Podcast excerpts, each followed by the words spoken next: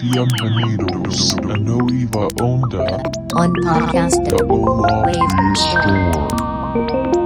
Hola amigos, ¿cómo están? Yo soy Leo Méndez y el día de hoy tenemos un nuevo programa de Nueva Onda, podcast de tecnología musical hecho desde la Ciudad de México por parte del equipo de Hola Web. Mi nombre, como dije anteriormente, es Leo Méndez. También encuentro aquí con mi cotitular de este espacio, Pablo Mendía, investigador. Ya eres este Pablo, Pablo Mendía, investigador. Porque, Me agrada. Porque sí, sí, se, sí se hace un trabajo de investigación, aunque no lo crean, para hacer estos, estos y luego decimos, "Ah, y yo no sabía de este Sí, tema sí, y sí. terminamos este, aprendiendo al hacer esto, amigo. Eso me gusta mucho que terminamos Sí, sabiendo un poquito más. ¿Cómo estás, amigo? Excelente tarde. ¿Cómo te va? Súper bien. Justo eh, sí, sí tienes mucha razón. Así de repente termino con buenas como pedazos de información que luego los ando ahí repitiendo y digo, ah, sí, justo lo, lo platicamos en el podcast. Y pero ya lo tengo más fresco. Sí, me pasa exactamente igual, amigo. Me pasa idéntico que digo, ah, el otro día en el podcast dijimos que, porque nos toma un tiempo, aunque no lo crean, aunque, aunque nos vean aquí muy frescos, en realidad tomamos unas buenas horas de nuestro día para, para hacer esa investigación y compartir los, los más recientes hallazgos, amigo. Y quiero empezar rápidamente con un primer, este, con un primer punto, que es los queridos amigos de Korg, a los cuales les mandamos un gran saludo. Lanzaron una nueva colección, la Core Collection 3, amigo, que viene cargada de buenas cosas. No la pude alcanzar a, a descargar, ya sí intenté, porque tie- hay un, hay un tiempo de prueba, amigo, pero no alcancé. Oye, pero quiero preguntarte una cosa. ¿Qué crees que trae la nueva Collection 3 de Korg? Se parece mucho a la V-Collection, ¿no? Se escucha muy similar. Exactamente, sí. Bueno, pues te cuento, amigo, que trae la entre tra- trae varias cosas, entre ellas, por supuesto, el MC20, el M1, el Monopoly, el Poly 6, el ARP Odyssey, pero tiene tres cosillas ahí interesantes. La primera es que trae el nuevo, o no el nuevo, sino con donde empieza todo la, la parte de la, la síntesis para Korg, el Mini. Korg 700S, que ya hablamos en este, en este canal, que al final es este, pues primer, primer sintetizador icónico con su clásico. Traveler, amigo. Y todo ese tipo Sí. de, de cosas. Como para que se imaginen, tiene como esta misma sensación de, de, de la V-Collection. Se parece mucho, de hecho. Y tiene también como que le pusieron un espacio, una bandeja donde puedes poner tus propios pedalitos. Es decir, tiene ahí como Oh. un flanger, tiene como un Sí, sí, DOD, como que le, como que tiene este, este, este look and feel muy interesante, amigo. Y además le agregaron un par de sintetizadores que en lo personal me dio hasta un poco de risa, amigo. Quiero, Sí. quiero compartir contigo que no sé quién en su sano juicio quisiera un... Seguro si estás un poco loco, porque vemos locos de ese estilo, pero ¿quién, a quién le hace falta un profesi en su vida, amigo? O sea, está todo bien con el Prophecy, pero así ese sí, qué onda, ¿no? Es el clásico sintetizador virtual analógico, pero, o sea, yo creo que nadie le agarró realmente cariño al Prophecy, amigo. ¿O tú qué opinas? Sí, fue, estoy, fue muy raro. me la estoy, este, exagerando? ¿O, o tú qué opinas? Como que yo sí veo que el Prophecy, como que, ¿qué pasó? ¿No? Yo O sea, soy fan. Ah. Eres fan del Prophecy, no me digas. Bueno, nada más del concepto y de, de lo que he escuchado de, de audios, porque obviamente no he tenido uno. Está, está bien feo el, el, el cinte, ¿no? Como que es como un controlador de M audio, de esos que eran grises. Sí, ti- ti- tiene, este, voy a decir que tiene áreas de oportunidad en cuanto a diseño. Sí. O, o bueno, también podemos decir que fue un diseño importante en su época y que después ya pasó su, pasó su, su estilo y su forma de, de visión, pero sí, sí es uno, un- uno particularmente no tan lindo, amigo. Ahí sí, discúlpenme amigos de Sí. Korg, ¿quién, ¿a quién se le ocurrió? No, a que a la gente le encantaba el Prophecy. nadie, na- nadie nunca, amigo, nadie nunca. O, a ver, a ver, véndemelo. Cuéntame cuál es lo que te gustó del Prophecy. Pues justo de- del diseño, el que se me hace interesante es esta combinación de Mod Wheel con Ribbon, Ribbon Controller, ¿no? Ese como pedazo de... Es que es co- como, vamos a decirle como un... ¿Cómo se llama estas cosas para hacer el pan? un rodillo. Un rodillo, es como un rodillo. Ahí está, se lo estamos mostrando a la gente que está viendo en vivo. E- Ese está, está padre ahí como para modulaciones, pero sobre todo algo que a mí me gustaba y por lo que digo que soy fan eh, es porque tenía síntesis de modelado físico. Entonces era- eh, fue de los primeritos sintes junto con el Yamaha que era el Ay, canijo, se me olvidó. Creo que era el Z1. No, ahorita se me fue justo el nombre del de Yamaha. Pero bueno, fue de los primeros cintas que incorporó, te- pues sí, modelos de, de modelado físico eh, al cinte. La lástima, pues era monofónico y pues también tenía eh, sustractiva y FM. Entonces estaba padre como la idea. Solo por eso no, no soy tan hater. Que, que hay que ca- cabe, cabe aclarar, amigo, que no estoy tirando hate, solo se me hace, sea, como, como se, se me hace divertido. O sea, quizás, quizás lo que encuentro divertido es que no es un, o sea, no, no, no, no, no, no necesariamente fue un clásico, pero sí, Sí, no, por nada. supuesto, creo que es un sensor muy, muy funcional. Eso sin duda alguna. Eh, y bueno, si ya tienen, también sabes qué, amigo, yo creo que es como, este, ay, ¿cómo decir esto? Como marcar su terreno, están marcando su terreno Sí, sí. porque sí, sí, ya sí, no se sabe cómo está ahorita la cosa de la copia, ya no se sabe si, si, te, si te atontas, te lo copia el otro. Sí, y- pero ¿sabes cuál sí fue un clásico? El Triton. Sí, bueno, E- ese, ese ese, sí. ese sí, ese sí. De hecho, lo estaba buscando aquí para poderlo, poderlo compartir. Pero sí, el Triton sí fue. Sí, o sea, pues de hecho, aquí en México, yo creo que se desplazaron muchas unidades, amigo. Sí, en México y, el- sí, y a sí. toda América Latina, porque es un workstation de, al- de, de de altos vuelos, amigo. Cuéntame, ¿tienes algún dato ahí? Leí que ya tenías algún dato interesante. A ver, cuéntame qué, qué hay del Tritón. Este Workstation Rumpler fue súper, súper, súper importante en los años, para el 2000, sobre todo en la música hip hop. Entonces, pues incorporaba una cosa padre que era poder samplear dentro del Workstation, que ahora pues es como algo muy tradicional, ¿no? En cualquier Workstation lo puedes hacer, pero en ese entonces eh, tener pues tanto la habilidad de tener song mode, tener sonidos precargados y además poder samplear a- ahí mismo, pues lo hacía algo padre. Entonces, dentro de la gente que lo utilizó, o sea, sí hay una lista heavy. O sea, David Bowie, Phil Collins, Peter Gabriel. Pero aquí lo importante son los Neptunes y Timberland. Oh. Son productores que estuvieron súper, este, digamos, explotando em, el hip hop por ahí de los 2000, ¿no? O sea, todo, todas las producciones que hicieron durante esa época tenían incorporados sonidos del Triton. ¿no? O sea, por ejemplo, la guitarrita esta de Rock Your Body de Justin Timberlake, el tran, tran, tran, tan, tan, tan, tan, tan, tan, tan, tan, tan, tan, tan. Sí, Esa- sí, sí, lo, sí un ubico. O, o qué te, qué te parece el, el steel drum de, de la de 50 Cent, la de PIMP? Ah, claro, sí, sí, sí.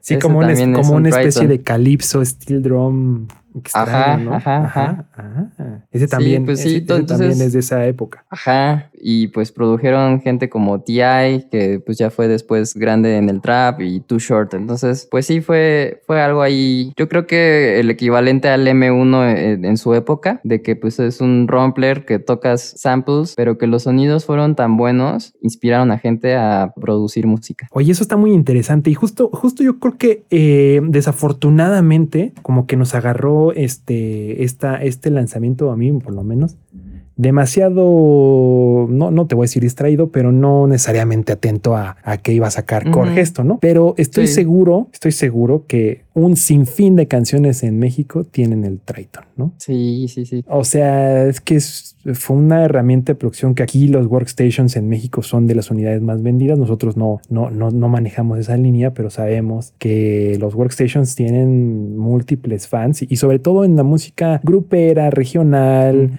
eh, latina, salsa, etcétera, etcétera, porque su calidad de sonido es, es increíble y creo que, creo que es interesante también lo que sí sé que también de, de- del, del Trident y, y- y del Triton y del ahora nuevo, ¿no? Que se llama Nautilus, que, es- que tienen esta línea de marítima.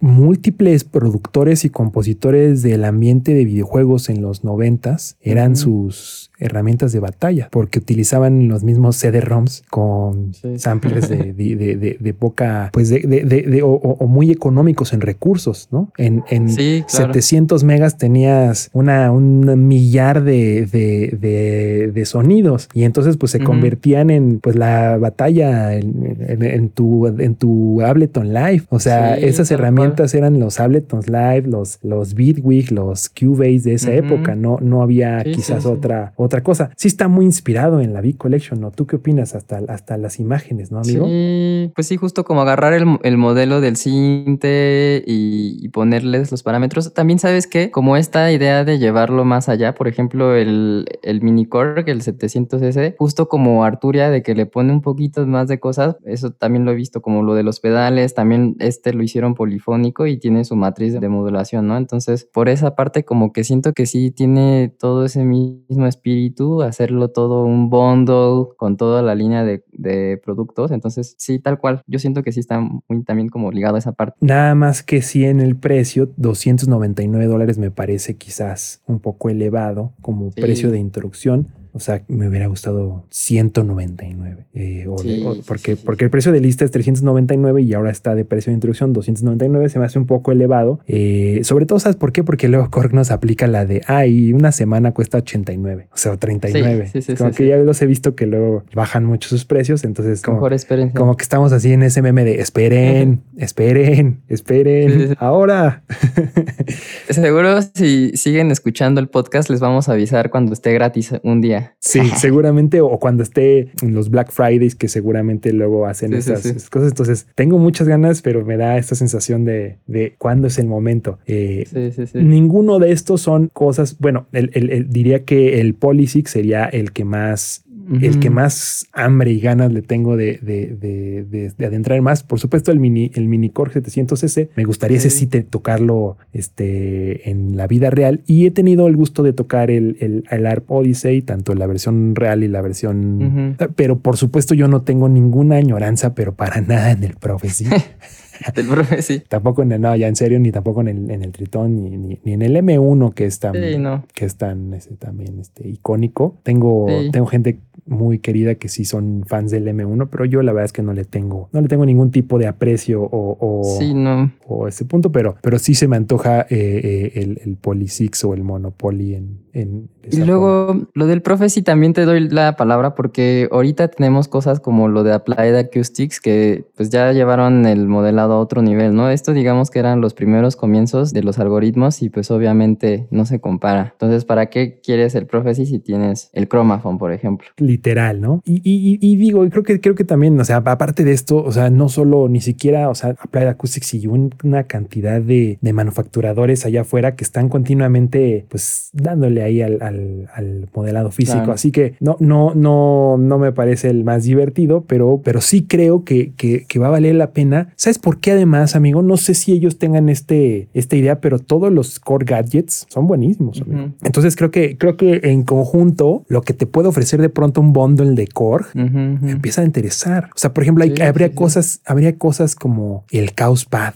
que me gustaría ver en la colección, que Sí. me gustaría ver de pronto los monotron, porque luego ya es difícil sí, conseguir el monotron delay o el monotron, o sea, ya son difíciles de, de- de tal. Me gustaría ver como ese tipo de cosas que son como un poco más recientes o, Ujú, o- ujú. o, eh, nuevas versiones de Volcas y, y que utilicen más esta como, no sé si te has dado cuenta que, que, que, por ejemplo, creo que Native hace mucho esto, que primero como que tira ahí un pack, como que un sound pack Ujú. Y luego tira como una extensión y luego ya hace un instrumento acerca de eso. No sé si te has dado cuenta ese Sí, sí, sí, sí. como workflow de, de cada... Y creo que es, es muy, muy, muy bueno. Entonces, si le están dando un ojo a lo digital también los amigos de Cork, significa que quizás venga por ahí más cosas. Eso estaría, estaría interesante porque pues, justo. Ojalá, ojalá que, que venga por ahí la, la, la cosa. Oye, amigo, pues vámonos a la siguiente noticia, si te parece bien. Hay una noticia muy básica, pero, pero nos, a mí me tomó, me tomó por, este, por sorpresa. Y es que el día de hoy o ayer hubo una, un anuncio de Electron para, para no vender o, o retirar del mercado las, los. Power Handles, amigo. Las nuevas Power Handles, que fue el último lanzamiento bastante modesto, pero funcional y que era algo que nos ya nos habían hecho un tease desde hace, desde hace algunos, algunas semanas y, me- y meses ya, eh, incluso. y, Sí, y ya se ve Hasta nos emocionó. nos emocionó porque era algo que le veíamos mucho sentido por, somos usuarios del Model Samples y del Model Cycles, y resulta que por un motivo de seguridad eh, lo van a retirar del mercado. Eh, desafortunadamente hay un problema técnico que puede eh, generar algún tipo de, de cortocircuito y aunque solo vieron el problema en algunas unidades no prefieren no este pues no no no arriesgar a nadie y qué excelente decisión. Más vale prevenim prevenims dicen aquí. Este ese es, ese es importante y qué bueno que, que, se esté haciendo y pero sí sí me deja con la cosa de ay quería yo probar la pila caray porque el Model Samples es como una buena cosa para salir a, a, un, a, un, parque a tocar. ¿Qué opinas, sí. amigo? Pues es una noticia extraña, no, no, no, no es una buena noticia, pero eh, pues, pues qué bueno me gusta, que... me gusta la, la actitud de, de, la marca de Exacto. siempre estar Justo. con las cosas al, al mejor, este, sí, máxima calidad. ¿no? Máxima calidad, amigo. Sí, sí es, sí. sí es importante. Pues sí, la verdad, este es triste de alguna forma, pero también siento que demuestra como lo comprometidos que están y, y y, pues sí, la, tanto que quieren preservar esa calidad por la que se les conoce y sobre todo cuidar de los usuarios, ¿no? Que vaya a pasar algo. Sí, sobre todo eso que no, no es una, no es una cuestión menor, ¿no? O sea, al final los usuarios son la cosa más importante, ¿no? De, de, de, de ese sí. punto. Eh, ayer, antier, tuve una entrevista con, con Walker Farrell de, de Make Noise. Igual, ah, si, sí, la, para el, si, la, si le quieren ver ahí en el, en el canal de, de Cintes con Leo, ahí está. Y platicábamos eso, ¿no? Que al final, eh, pues las compañías regularmente están hechas de músicos para músicos, de la misma forma que este podcast, pues eh, tanto Pablo y un servidor, eh,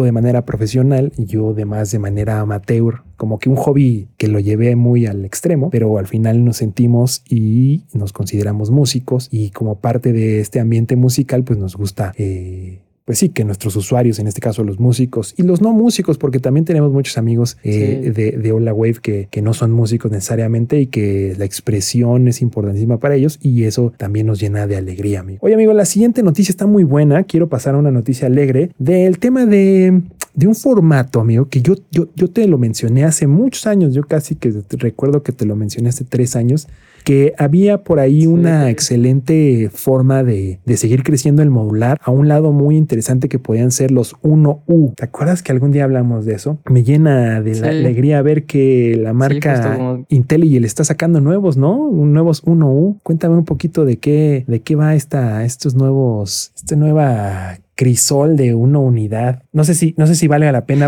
contarles primero sí. qué, es, qué es una unidad de rack. Sí, pues eh, como algo rápido, la, la, unidad tal cual es una medida de, de tamaño, ¿no? O sea, está en, en, centímetros, perdón, está en pulgadas y pues es, es, es un estándar en la industria. Por ejemplo, ustedes si han ido a un estudio y ven, por ejemplo, unos racks que tienen luego de preamplificadores o cosas así, eso, todos están en, en unidades. Uh -huh. Entonces, la unidad, pues digamos, una, una unidad sería como el tamaño más chiquito que hay y lo podemos encontrar en, en la actualidad en diferentes sistemas. Eh, por ejemplo, en el, en el case de Make Noise, que tiene, es de 7U justo, ¿no? Tiene 3 y 3 de, que irían, pues digamos, los módulos normal que es el tamaño de, de, del Eurorack, y una que es un, pues una línea de, de voz, de, bus, como para mandar señales por, a través de todo el sistema, ¿no? Y en el caso de IntelliJ, esta medida la han utilizado sobre todo para sus pallet y sus otros cases que tienen esta hilerita, ¿no? Uh -huh. Entonces, no tan, no, no de una forma tan funcional como Make Noise, que lo piensa como en, en un sistema en conjunto, sino más bien IntelliJ lo, lo piensa más en el ámbito como de relación entre diferentes marcas, por así decirlo. Entonces, en ese espíritu, pues ha sacado distintos módulos en este tamaño, ¿no? Que es como una, una hilerita chiquita. Entonces, uh -huh. el que acaban de sacar es un oscilador LFO, así, el oscilador diagonal LFO de 14 HP, que pues es, está, está buena la idea porque pues entonces puedes ahorrarte, por ejemplo, si solo querías un LFO en tu sistema y a lo mejor lo usas como para efectos o para hacer beats, pues te ahorras ese espacio en un módulo y tienes algo chiquito que quepa ahí. Este este TILS, como se le conocen, que, que es son los módulos de 1U. Tiene cuatro salidas independientes con formas de onda conocidas, clásicas, como la sinusoidal, la triangular, la diente de sierra, la cuadrada. Tiene una entrada de hard sync que si estás en el territorio del LFO sirve para que tu LFO esté en tiempo. Tiene entrada de volt por octava eh, o IFM y tiene dos switches, uno para cambiar del rango de LFO a, a oscilador y otro para mover la frecuencia. Y además, bueno, lo interesante de todo esto es que en, en precio no es, voy a decirlo, no es una cosa económica, pensando que están los osciladores, por ejemplo, de, eh, por ejemplo, de, ¿quién sería? De Electrosmith, que están en 139 dólares, etcétera. Tiene un precio de 149 dólares. Eh, este, este oscilador lo vería yo más como un oscilador utilitario. Es decir, esta como función que te puede, te puede servir para aderezar tu sistema, pero no necesariamente es el tu oscilador principal o no necesariamente Sí, lo, no. lo- lo ubicaría con el oscilador principal, pero sí se convierte como en un excelente ecosistema de módulos que tienes desde switches, tienes cosas como para eh, unidades MIDI de una sola unidad, eh, también hubs MIDI USB, también una sola unidad y la verdad que está muy bonito. Incluso está el Seroscope, ¿no? El que es de una unidad, que está bien Sí. padre ese también para tener Sí, un micro osciloscopio ahí eh, utilitario. De nuevo, pensaría que no son módulos eh, realmente para, para, o sea, como para depender 100% del módulo. No, Son como más nada. como para, para aderezar lo que ya tienes o tener un, un módulo muy, muy, muy portátil. Eh, si mal no entiendo, amigo, tú tienes un pallet, ¿verdad? Sí, yo justo tengo el un Quadrat que es este un atenuaversor mixer. Que justo es para lo que lo quieres, ¿no? Para, para no comprarte un módulo que sea atenuaversor. Entonces lo tienes ahí en esa hilerita, pues que no te quita espacio de alguna forma. Sí, que se convierte más en un, en un, en un utilitario. Igual me parece que me parece que tienen, o sea, creo que estos, estos, pues sí, cases me parecen muy funcionales, están muy buenos. Desafortunadamente han estado casi que más que imposibles de, de conseguir, amigo. Más que imposibles, como que tuvieron un tema ahí de, de manufactura y de ahí no, no han salido, no han podido este, mantenerse. He, he estado siempre siguiendo los foros para ver más información y no, no hay mucha información de cuando llegaran. Están muy lindos, pero la manufactura yo creo que les. Les costó, les, les tomó por sorpresa porque tienen muchas cosas muy específicas. Es decir, no solo es una caja Sí. de metal, sino tiene además el bus arriba, el- las entradas, las salidas. Incluso si mal no recuerdo, hay uno que tiene MIDI integrado, ¿no? Un hub Sí, USB. tiene MIDI, USB. hub USB Ajá. MIDI integrado, o sea que pues de alguna forma no es una caja de metal, sino sí tiene algunas cosas más interesantes que, que les ha tomado trabajo y, y- y- y esfuerzo a realizarlo, pero pues son unos de gran calidad, tienen como varios, varios, este, muy lindos. Intellivision es una marca que nos gusta mucho aquí en Hola Güey. Ojalá se dé pronto algo extra. Vámonos a la siguiente, a la siguiente noticia, amigo, que es em, hace algunos meses adelantamos ya eh, la creación de una nueva compañía que se llama Nothing, que te acuerdas que decíamos que hacía nada. Y ya por fin es, es, es horrible, ¿eh? Sí. Es horrible cuando, no, no horrible, pero la expectativa realidad, ¿no? La expectativa de, de, de una marca siempre, sobre todo teniendo en cuenta lo que ha hecho, por ejemplo, OnePlus y lo que ha hecho Teenage Engineering por separado, al momento de ver el lanzamiento del Nothing Ear One, la verdad es que yo quedé un poquito como, como ah, pues está padre, ¿no? Pero en- eh, lo, lo- lo interesante de esto es que creo que eh, me parece que es como un lanzamiento a tiempo para poder pegarle un poquito a, a los estímulos check, a todo ese tipo de cosas y están lanzando este Ear One, que es un earbud, que mm, no, no sé si sabes, amigo, pero la tecnología de los earbuds está un poquito, ¿cómo llamarlo? Estuve leyendo un poco más acerca de esto y la gente está quejándose mucho de que son como un poco desechables todos en general, desde los Apple Pods. EarPods, eh, como que es tecnología de alguna forma para que se te pierdan y las y ya y los y digas, ah, me voy a comprar otros. Y entonces, un poco por ahí con este, con este punto en la mente, este nuevo Ear One, que está nada menos y nada más que tiene ingeniería detrás de nuestros queridos amigos de Teenage Engineering, tiene cosas bastante interesantes sobre todo en lo siguiente, pensando en el precio, amigo. O sea, si estos me hubieran dicho, oye, es que va a costar 459, le hubiera puesto todos los peros del mundo. Pero en 99 dólares me parece un gran precio para todo lo que tienen. No sé si leíste un poquito del lanzamiento, Sí. pero te voy a contar un poquito qué, qué tienen. Primero que nada, son ultra ligeros, 4.7 gramos, una sensación, di- dicen los que ya lo tienen, casi de no traer nada. Y esto es muy interesante porque empiezan a tener obviamente yo vi puros eh, lanzamientos patrocinados, por así decirlo. Es decir, unboxings patrocinados. Pero se, está, se están acercando un poco a lo que decían, ¿no?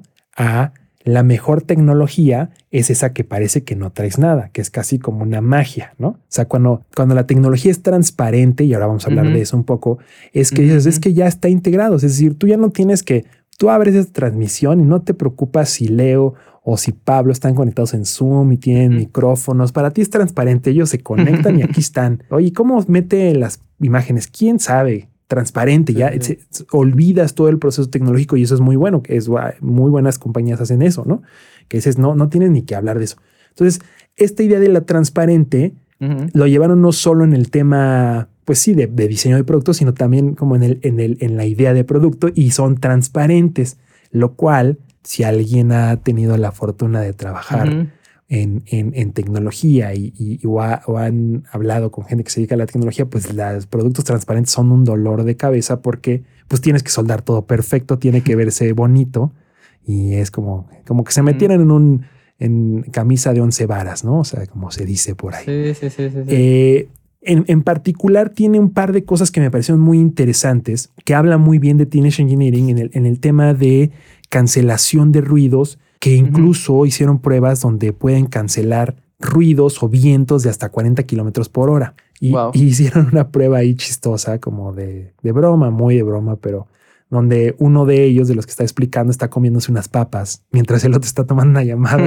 Es como ese tipo de cosas que realmente te pasan, ¿no? En el día a día. Entonces eso, eso me pareció también este, interesante, ¿no? Como que afortunadamente se nota que Teenage Engineering tiene como esta injerencia en el producto y siguen teniendo como este, como este humor y ánimo que siempre tienen con sus productos y eso me, Claro. me- me parece fantástico. Qué, qué bueno que esté por Teenage Engineering yendo a este tipo de cosas. Otra cosa que me pareció bastante interesante es que tiene, por ejemplo, eh, to- un tema de, de- de inteligencia artificial, se puede decir así, que tiene eh, pa- para el reconocimiento de tu voz. Es decir, como que se entrenan para, para, para poder captar realmente tu voz y no otras sonidos.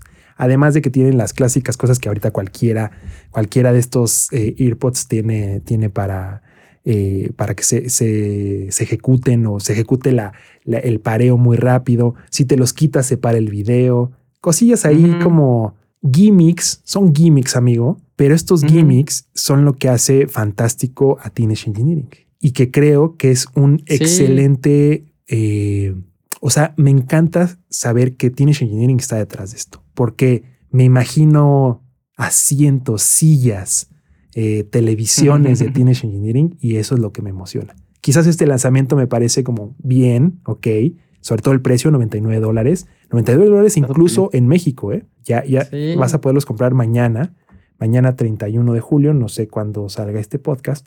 Eh, y por supuesto voy a, quiero comprar unos y voy a hacer una review pertinente porque yo creo que yo también me voy a comprar unos. me parece, me parece este, te aviso, te aviso en la madrugada porque si no, no nos vamos a Sí. alcanzar, amigo.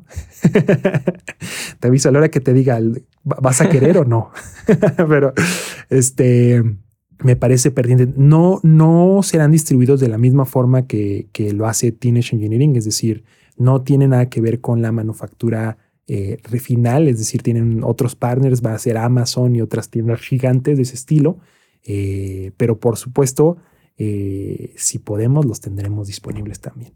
Me, parece que hay una cosa interesante sobre, eh, y esto es, esto es, este es el comentario final o hacia donde quiero llegar, porque estamos cubriendo una nota de una marca que en realidad no se dedica principalmente a la tecnología 100% musical, digamos que es otra, tecnología de usuario de otro estilo, porque estamos cubriendo esta nota, porque me parece que están ocupando todos esos aciertos como compañía de tecnología durante los últimos 10 años con power users, al final los músicos somos power users, y lo están llevando a la vida diaria. Por ejemplo, el slide y el tapping para subirle a las cosas, me parece que podría ser una herramienta de expresión fantástica para el la siguiente generación de, de sintetizadores de Teenage Engineering. Desde ahí, Sí. póngalo esto en una, este, en una cápsula del tiempo. Si pasa algo así, digan, Leo lo dijo en alguna vez atrás. Va- van a ver, porque es, es una, son de ese tipo de cosas que, que solo se le ocurre a un músico, de, de usar las cosas. ¿Saben? Esa es, ujú. es- esa es- esa es mi sensación, amigo. ¿Viste el lanzamiento? ¿Viste, seguiste un poco Sí, la, el a mí sí me, me gustó bastante y justo como, bueno, hasta como toda la parte de, de marketing está bien, bien cuidada, bien padre. Me gustó como estas fotos con insectos, que ya sabes que me gustan un buen. Ah, sí pensé totalmente en ti, amigo. Eh, Se me hizo, se me hizo Aquamute bailando así el, el, la mantis blanca alrededor de los, de los, este, de los Ear One. También el diseño transparente para que la gente le inspire curiosidad. De repente ya nos venden un montón de productos, sobre todo hablando de Mac, que pues te lo dan en una caja que parece que hace magia, ¿no? Como que no sabes qué está pasando dentro y cada vez es más difícil abrir estos productos, ¿no? Y eso es como mucho, muchos ingenieros hicieron, ¿no? Como diciendo, ah, pues voy a arreglar mi microondas, voy a ver qué, qué onda con esto. Y el hecho de que te pongan eh, en el diseño el circuito me parece fenomenal. Aparte de que, pues, hablar de los AirPods o, o de este tipo de audífonos, pues sí, se, sí se, me, se me hacen como pedazos de, de tecnología como muy interesantes, porque en el tamañito que, que están hechos podemos encontrar hasta 10 tecnologías. Por ejemplo, está la bocina. Obviamente necesitan un audio codec para que funciona como una interfaz, ¿no? Para que todo lo que recibe Bluetooth lo pueda transformar de, pues sí, como una interfaz de, de digital analógico y al revés. Tienen además, este, pues, PCBs, ¿no? Porque, pues, básicamente son circuitos impresos que tienen que ser muy chiquitos y de materiales específicos para que se puedan doblar. Este, tienen acelerómetros. Este, pues, tiene eh, un sensor, este, de proximidad. Baterías de litio. Micrófonos, pues, como de membrana muy chiquitos, pero muy chiquitos. Aparte tiene tres, ¿no? Según entendí. Ajá, sí, este tiene tres, porque justo uno de esos se utiliza para el noise canceling, ¿no? Para la cancelación de ruido. Claro. Que pues e- esa, esa idea también es una tecnología que está padre, ¿no? Porque básicamente con el micrófono eh, recibe como lo que está a tu alrededor, pero lo, lo invierte en fase, o sea, como que lo copia, lo invierte en fase y te lo reproduce con la inversión al revés. Entonces, Como lo los de karaokes afuera- de Luis Miguel, amigo. Como el karaoke de Luis. Miguel, amigo. Así justo. Oye, Sí. es que está muy cañón ahorita que lo, o sea, cuando lo, cuando lo enumeras, amigo, es, es, es fantástico. Es verdad que es fantástico. O sea, porque es que oh, va- vamos a volver a, a explicar esto. Son 4.7 gramos. Ajá, ¿cómo, haces? O sea, estamos, estamos hablando de que a lo mejor en eh, la tecnología de, digamos, de estilo de vida ya, ya tiene interfaces del tamaño de un audífono. Entonces, ya pronto quizás podemos llegar a tener interfaces de ese tamaño. Oye, amigo, entonces, pues igual sí tenemos chips adentro. Igual y sí. Sabemos, amigo. si en 4.7 gramos está toda una PCB impresa con un molde de plástico, pues en un gramo de. Ya no, no estamos diciendo tonterías, pero, pero no, en, reali- en realidad, en realidad es, es 100% posible, 100% posible el tema de que esto escale a otro, a otro tipo de tecnologías, porque de nuevo, o sea, a ver, esto es claro, constante y sonante. El precio de lista es 99 dólares Sí, el precio de manufactura debe estar en los 10 dólares, amigos. ching. O sea, el de manufactura, ¿ok? O sea, Sí, es, sí, decir, Lo, que, lo que la fábrica en China emite de factura es cada unidad debe estar 10 dólares. No, no creo que más. Normalmente este tipo de tecnología sí tiene una, una, una, una versión de 1 a 10, ¿no? Muy distinto por lo menos, por lo menos lo que puedes saber de una, eh, de una compañía como puede ser, no sé, Make Noise y demás, que pues es en- para nada es su precio de manufactura, ¿no? Son 10 Ujú. personas, estamos hablando eh, de manufactura en Make Noise y por ejemplo estos audífonos pues han de haber miles de personas en la Sí. fábrica trabajando, es decir, tienen otro tipo de escala de valor muy diferente, ¿no? Solo para, para hacer un contexto con los demás sintetizadores. Y después de esto, pues creo que además el hecho de encontrar este tipo de múltiples tecnologías al servicio de la música, pues también implica que se le está invirtiendo a la música, a una parte, a la escucha, y que Sí, es, es- es probable que estas tecnologías brinquen. sí, ¿no? totalmente. brinquen a otro, a otro contexto y no se queden únicamente en la escucha de la música. La verdad es que se ve muy interesante y en el, y en el planteamiento filosófico de la marca, este tema de, de que un gadget se sienta como no traer nada, tiene un twist, tiene un twist fuera, fuerte, porque es un, recuerden que estos se les Sí, llaman sí, sí, sí. wearables. Son, o sea, te los pones. Por ejemplo, me acabo de comprar una Fitband para probarla y hacer, un, y hacer un video de eso. Eh, en un día a las 3 de la mañana empezó a vibrar. Y a partir de ese día no, le- no me la he puesto otra vez. Porque pues me despertó, me asusté. Dije, ¿qué me está, qué me está vibrando? Y era una alarma de no sé qué que se había quedado en el que lo estuve buscando. Se quedó una alarma, pero me asusté y no. A partir de ahí, como que dije, no, esto no es para mí porque yo nunca uso nada. Tengo relojes y me gusta usarlos, pero me gusta usarlos Sí, sí, sí. 20 minutos y ya me los quito porque me estorban. Entonces sentí raro tener la banda. Y, y eso es cuando las cosas se conviertan en nada, vamos a tenerlas todo el tiempo con nosotros. O sea, cuando ya no las sintamos, decía, ah, pues yo tengo siempre mi banda, pero pues no la siento porque está aquí en mi piel, ¿no? Y me- así, imagínate esta, imagínate esta acción, amigo, Sí, de, de ver tu, tu pulso cardíaco nada más tocándote así, tap. claro. un Así eso es como la idea del cyborg, ¿no? Como Claro. de que se incorpore tecnología y que no te des cuenta que la tienes. que ya hay un chorro de eso y, y- y- y lo interesante es que luego, o sea, ahorita todavía tenemos el zapatófono, digamos, ¿no? O sea, este es, este es un zapatófono, todo es grande y demás, ¿no? Pero estamos a nada de que, Sí. de esto, ¿no? De que sea, de que sea completamente nada. Buen hombre ese, muy buen hombre. De nuevo, de nuevo, eh, Sí. yo soy un. ustedes, ustedes- ustedes saben que yo soy un fanboy de, de, de, de- de Teenage Engineering, muy, muy este, asiduo fan, pero también sé de dónde vienen estas ideas de Jasper y de, y de Carl Pay. Y ambos son unos revolucionarios en su, en su tema, en su tema mercado, mercadológico. Si no, lean un poquito quiénes son los dos Sí, sí, sí. el director de Teenage Engineering y el director de, de OnePlus. Ahí van a leer un poquito, van a saber. El otro día, el otro día estaba leyendo una, una entrevista, Ajá. un, un- un comentario bastante divertido que dice que las mentes más, las mentes más importantes de nuestra época están enfocadas en la Sí. publicidad, amigo. Órale. Y que básicamente, o sea, sí es verdad que los publicistas están vendiendo una cosa bien rara Ajá. y son como unos microvillanos. Luego, luego hablamos de esto en otro podcast. Wow. Porque, sí, sí, sí. porque son, están inventando necesidades y es muy, muy brillante generar ese tipo de mentalidad. Oye, amigo, pues vámonos a la siguiente noticia porque esta noticia es muy linda. Eh, estamos celebrando el cumpleaños de un sintetista de, pues, bastante importante en el mundo, en el mundo de la, de, de la música contemporánea.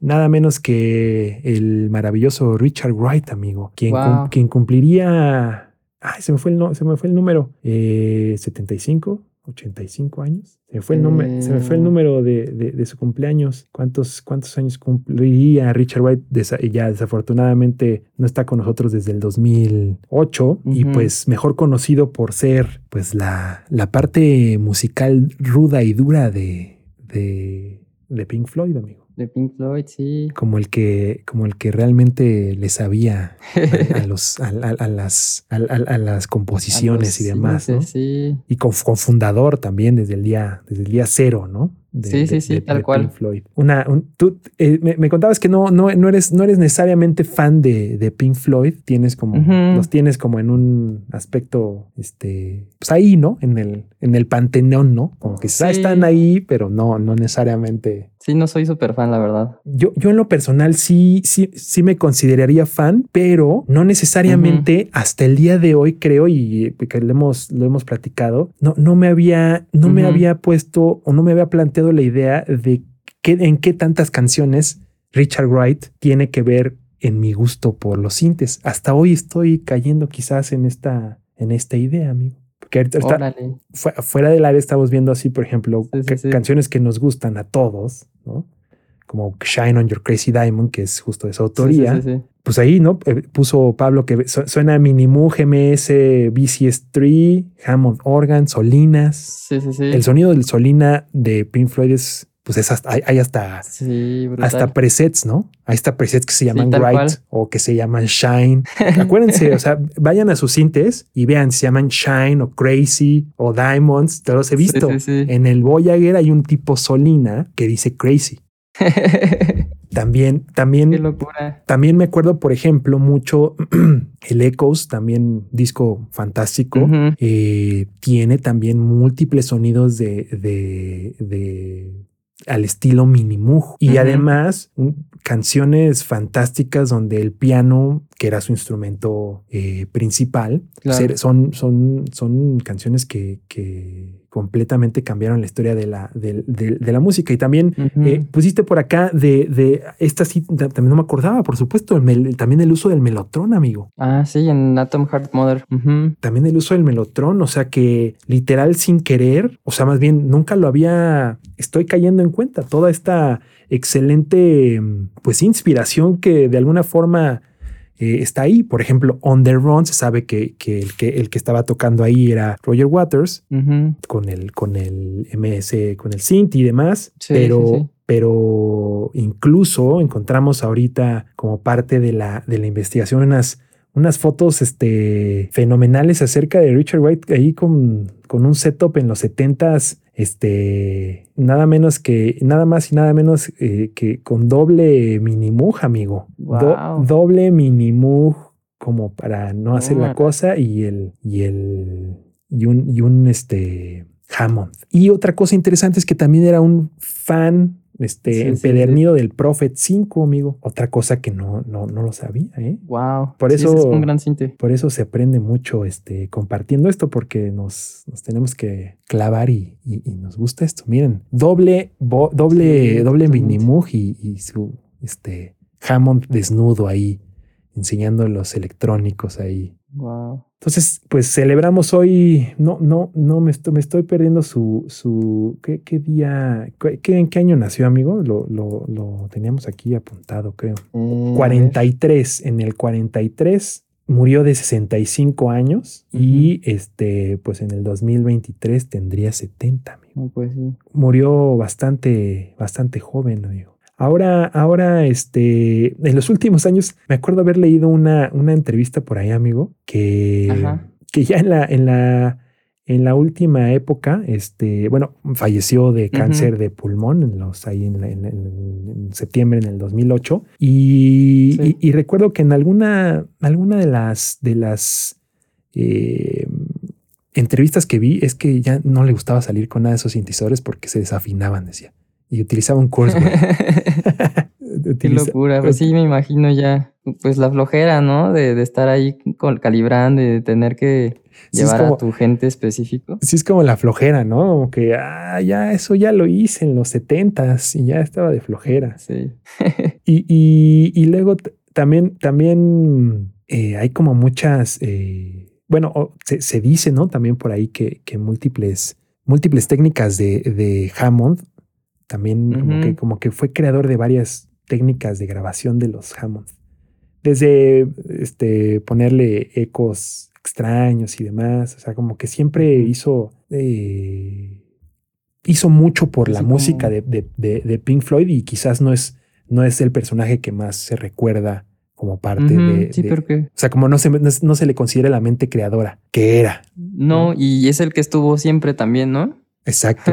Sí, como que él estuvo ahí día uno y, y- y- y hasta el final de, de sus días. Y bueno, también, pues, esas técnicas, por ejemplo, eh, esta también ya la había leído, la de la de el Wurlitzer con el wah en, en, en Money, Ah. por ejemplo, que es un sonido Claro. pues fundamental, ¿no? O sea, para O sea, sí, sí, sí. la gente pensaba que eran guitarras y en realidad era el Wurlitzer. Entonces, desde ahí ya cosas muy interesantes. Y, y te digo como que desde, desde mucho rato tocaba con los, con los Kurzweil, con el K2000 y todos esos maravillosos racks, ¿no? Para hacer como pianos y, y su, Sí. y su, y su Hammond. Este, como que ese fue, ese fue Qué su, buena onda. su, su, su estilo de, de, de tocar y, y- y en el, en el, en el D-Wall sobre todo pueden escuchar cosas del Prophet. Así que hoy vamos a poner a todo volumen el D-Wall o el Ecos, a ver, y a escuchar todas estas cosas que de alguna forma Sí. se quedan ahí en la, en la mente. Hoy, hoy andamos muy progresivos, amigo. Vamos a tener que hablar más Sí. de, del rock progresivo el día de hoy, porque también es cumpleaños de otro personaje que en lo particular creo que me influenció más que Richard Wright. Y, creo que me influenció mucho, sobre todo, tanto en el bajo como en el cinte. Creo que este fue el es lo que estaba personaje. pensando. Creo que él fue el personaje que dije, claro, se pueden tocar las dos cosas y al mismo tiempo y se puede cantar. Nada menos que Jedi Lee de Rush, amigos.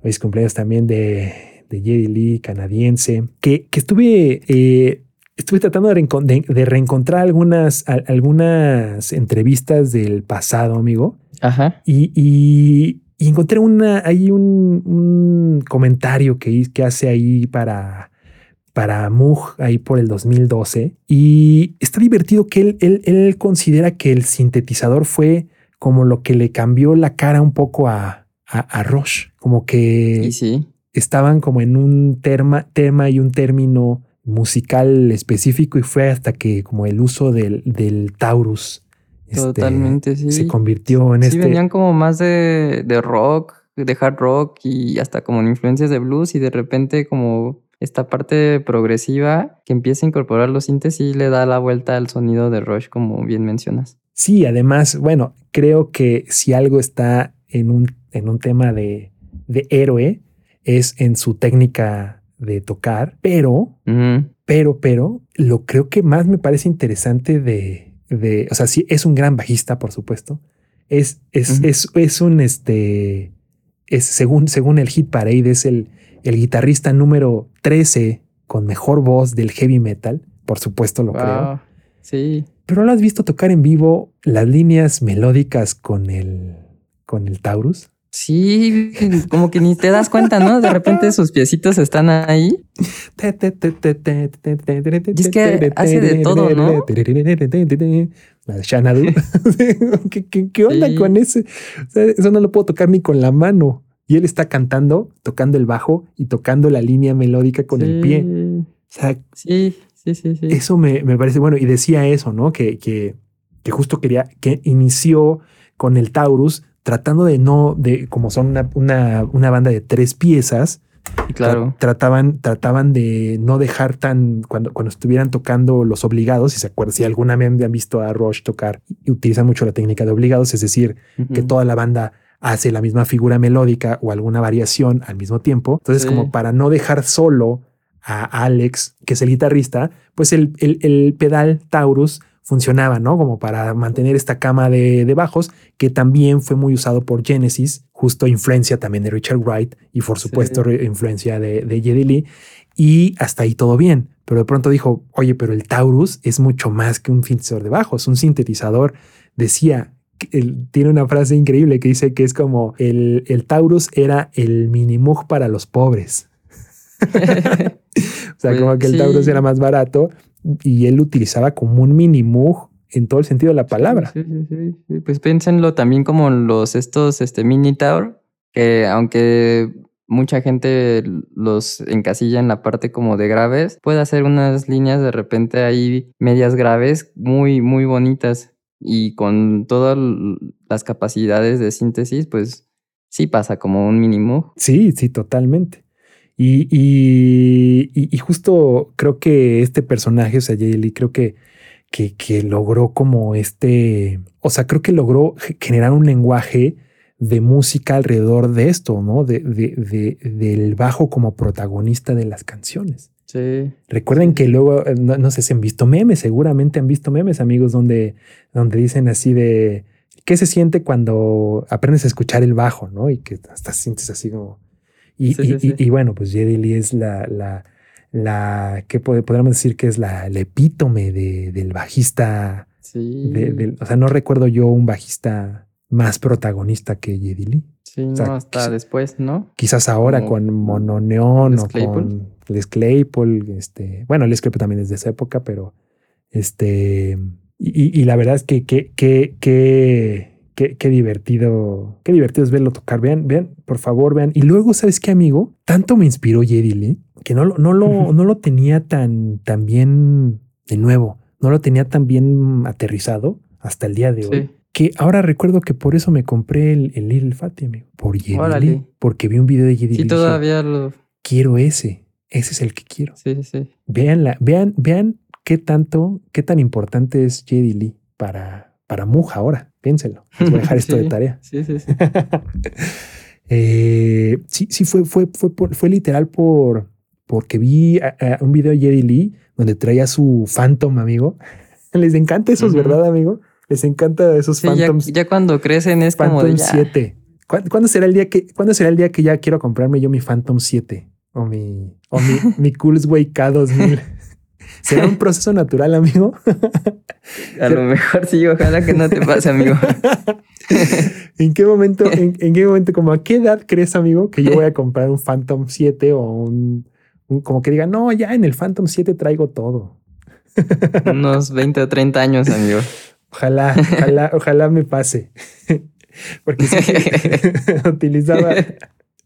Es que esto está increíble porque aparte, amigo, te tengo que contar una anécdota bien chida de, de, de Jerry Lee que tenía la semana pasada. Hablamos de Overheim, ¿no? Ajá, o sí. la semana pasada, antepasada, no recuerdo bien. Y hablamos del TBS, del, T- del, del- del- de la voz, ¿no? De- del TBS, este, de, Voice Synthesizer y el Two Voice. Synthesizer. Y, y- y bueno, pues nuestro querido Jedi Lee tenía un Mugerheim. Nice. Y este Mugerheim era como un eh, mini Moog recortado con cuatro voces de TBS, de Pro, de, de Pro TBS Oh, y todo esto puesto en un como en un chasis de una especie de Hammond recortado. Ah, como madera. Sí, sí lo he visto y que luego le ponía como... eh, ¿Cómo se llaman estos? Como engranes, ¿no? Como que luego lo, lo vestía. Sí, y aparte traía como eh, Sus micrófonos sus ahí. micrófonos, etcétera, etcétera. Entonces, esta, este, este Mugerheim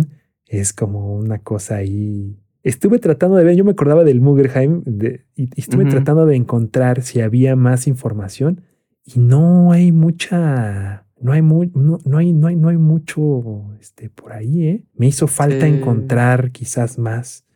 Eh, lo más interesante es que, por ejemplo, eh, en sus últimos discos sigue utilizando el Taurus, sigue utilizando el. Moog, o sea, siguen siendo parte de su sonido, es decir, en el en vivo sigue trabajando con eso. Sí, solo reemplazó el Overheim, ¿no? Por el, pasó el Overheim por el Phantom. Por el Phantom. Sobre todo porque también les tocó, eh, si ustedes les gusta este Rush, se acuerdan de algunos otros discos más noventeros, eh, donde, donde ya también empezó a utilizar eh, pues otro tipo de sonidos, más de X7, más cosas metálicas, y ya se convirtió como en estas Sí. atmósferas. El que por- PPG, ¿no? Sí, y ese tipo de, de sonidos que, que pueden ser más encontrados en, en los Overheims, en los, en los Rolands, en los D50, por ejemplo. Es otro de los usuarios de los D- del set D50, amigo. Otro de los usuarios, este, Sí. ¿cómo se dice? Este, mm, de los usuarios poderosos del D50. Este, así Nice. que, pues, todavía se encuentra con nosotros. Es relativamente más joven de lo que uno pensaría era un jovenzuelo cuando salió al, al estrellato. Tiene 68 años, amigo. Afortunadamente sigue, bueno. sigue en activo y le mandamos un Chido. gran abrazo a, a- a- a Gary Lee Wainwright, mejor conocido como Geddy Lee. Así que personajes importantes de la historia de la síntesis. Y amigo, Sí. tenemos un par de noticias más interesantes que se nos están quedando aquí atoradas. Eh, la primera es que mm, eh, Witch, eh, más bien Rebel, Electronic, Re- Rebel Technology, una compañía que a mí en lo personal me gusta mucho lo que hace porque le ha estado dando vueltas a los DCPs y haciendo cosas en. Pure Data, está sacando este nuevo sintetizador que es polifónico y que tiene MPE. Y además es como un Ah, sí. banco ahí de, de, de Wavetable. Está ahorita con todo el Wavetable, amigo. Está regresando el Sí. Wavetable con todo. Y lo, y lo interesante de todo esto es que también tiene la librería de uno de mis módulos favoritos que no he podido comprar, pero que es el, el, Ujú. el, el OWL de Rebel Technologies, que es un, es un Ujú. digamos, es un módulo para que tú puedas hacer tus módulos con Pure Data. Eh, Sí, sí, sí. Este nuevo Witch viene en formato, en formato eh, kit. Va, a ser lanzado por los amigos de Befaco, por eso ven los, las clásicas entradas de Befaco. Y eh, tiene también eh, tecnología ya MPE. Afortunadamente, todo el mundo ya que está metiendo su, el MPE. Tiene también un sintetizador virtual analógico con un filtro ahí resonante interesante. Eh, y lo, y lo, lo- lo bonito de esto, lo bonito de todo esto, es que como está utilizando el DSP que ya había trabajado eh, la marca Rebel Technology, funciona con dos puntos, Pure Data, Max, Nice. Soul, Faust, C++, C++. Y además le hicieron un editor que puedes descargar y puedes hacer tus propios parches polifónicos.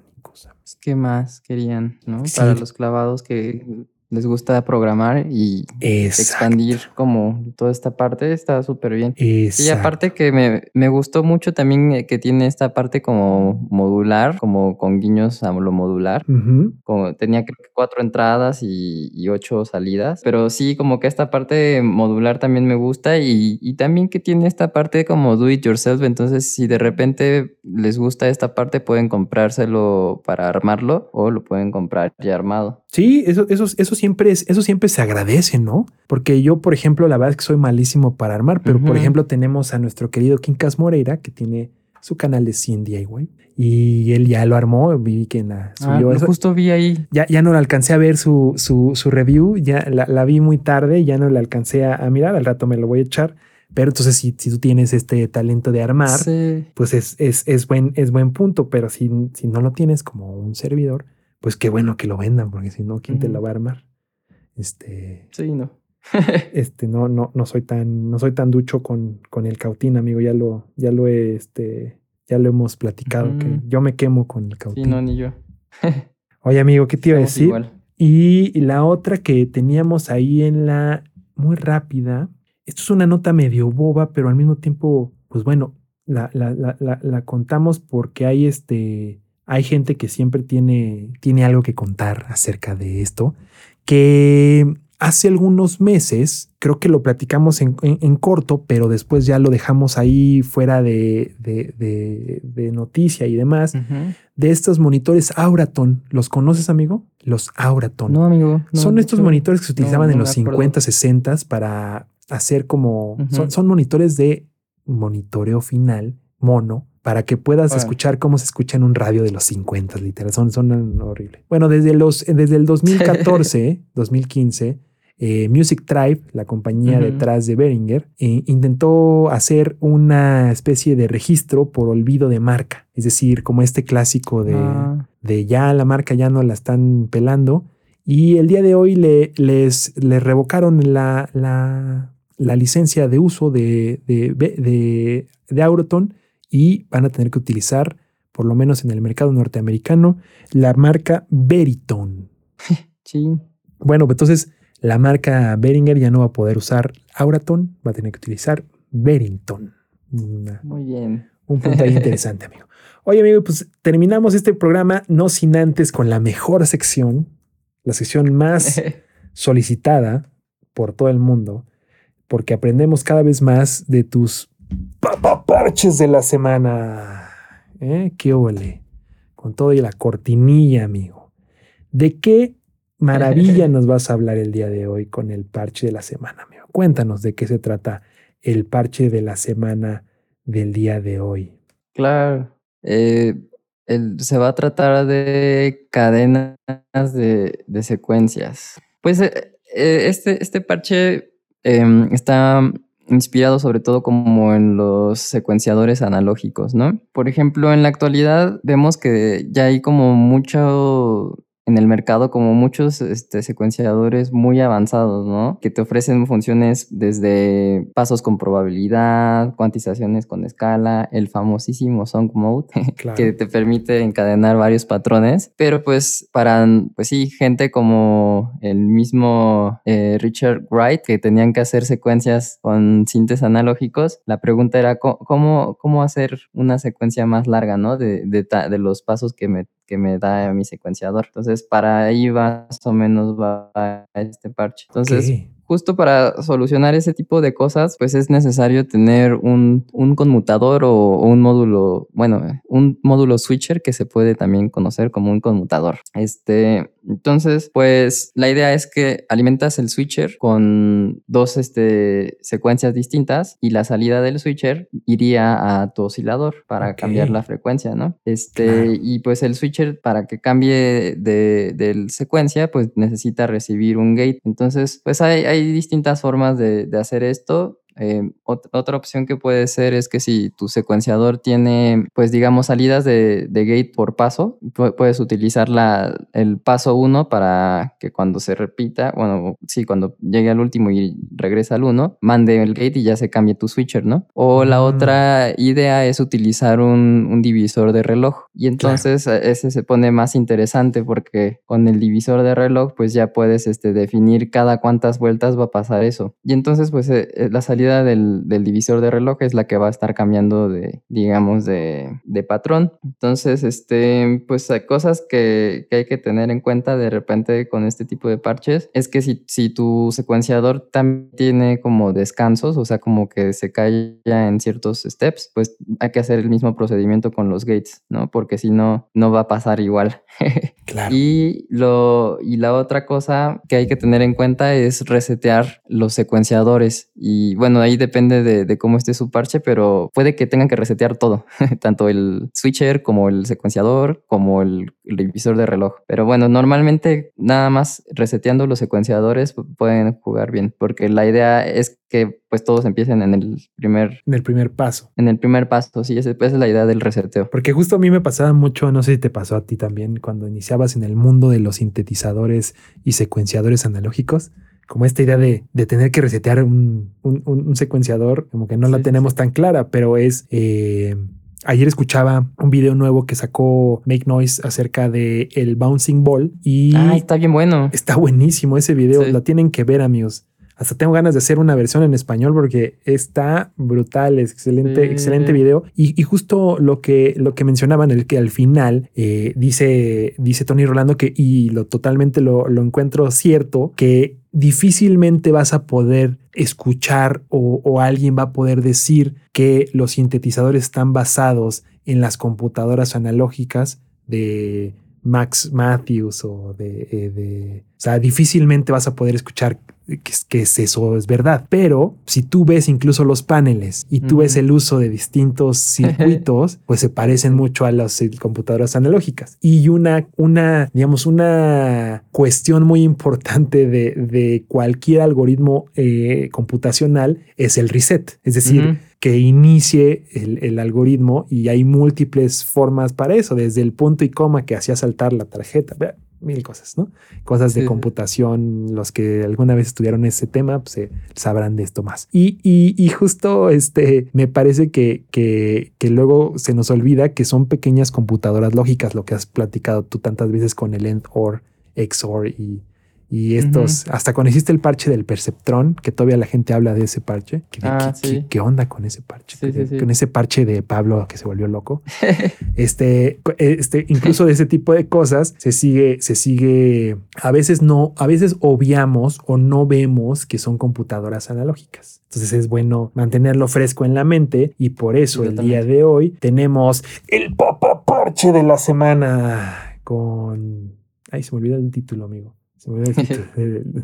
Se llama el parche de la Cadenas de secuencias. Cadenas de secuencia. Vamos a escuchar el parche de la semana hecho por nuestro querido Pablo Mendía y ahí vamos.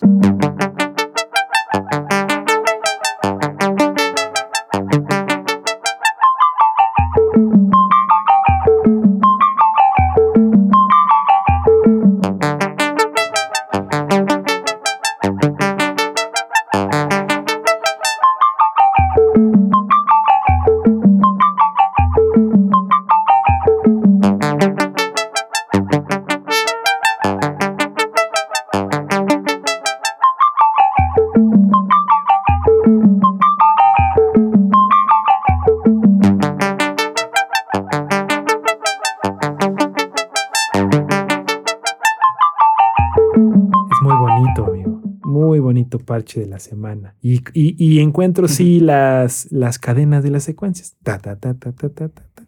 Y ti, ti, ti, ti, ti, ti, ¿no? O sea, sí. es como una, una concatenación de dos, de dos distintas, de dos distintas secuencias que se convierten en este panorama ahí de la secuencia del, la, la secuencia de la secuencia, amigo. Muy bonito, sí, sí. muy bonito parche de la semana, amigo. Como siempre, eh, nos compartes información valiosa, amigo. ¿Dónde están subidos? ¿Dónde los podemos descargar? ¿Qué, qué hacemos con esto? Este. Ya tienes todo, mm, ya tienes varios, ¿verdad? Ahora sí. Sí, te- te- tengo la carpeta. ¿Qué vamos a hacer con esa carpeta, amigo? Ahora sí, ¿qué vamos a hacer con esta carpeta? Yo digo que puede ser a un drive y de ahí directo a, al grupo de amigos de la web. Perfecto. Vamos a hacer eso. Entonces, este, hoy, hoy o en estos días vamos a subirla para tenerla ahí disponible para ustedes, amigos. Pues, como siempre, muchas gracias, Pablo, por este parche de la semana, por tu investigación. Tuvimos temas bonitos de compartir y estamos muy contentos de llegar a la versión, al capítulo, 23, ¿verdad? epi- episodio 23, amigos. Episodio Sí. 23 am- hablando de sintetizadores. Pensamos que no teníamos mucho que decir, pero ya tenemos 23 semanas, más otras 20 o 30 más. Así que ese sería como el 50 y tantos. Digamos que ya, ya, ya, ya perdimos la cuenta, pero la iniciamos, la, la reinicia- Hicimos el reset de nuestro secuenciador para que entiendan y regresamos Sí. al, al capítulo eh, cero. Pero eh, bueno, al capítulo uno, porque recuerden que los secuenciadores inician en el paso uno. Y gracias por, por acompañarnos en otra edición más de el- su podcast favorito. Ya nos dicen que es su podcast favorito. eh, Nueva Onda en el episodio 23. Muchísimas gracias, mi querido Pablo. Gracias, amigos. Nos vemos. Nos vemos la próxima semana. Escucharon Nueva Onda, un podcast de tecnología musical hecho desde la Ciudad de México por el equipo de Hola Web. Mi nombre es Leo Méndez y me acompañó mi cotitular de este espacio, Pablo Mendía. Bye bye. Onda Onda. on podcast.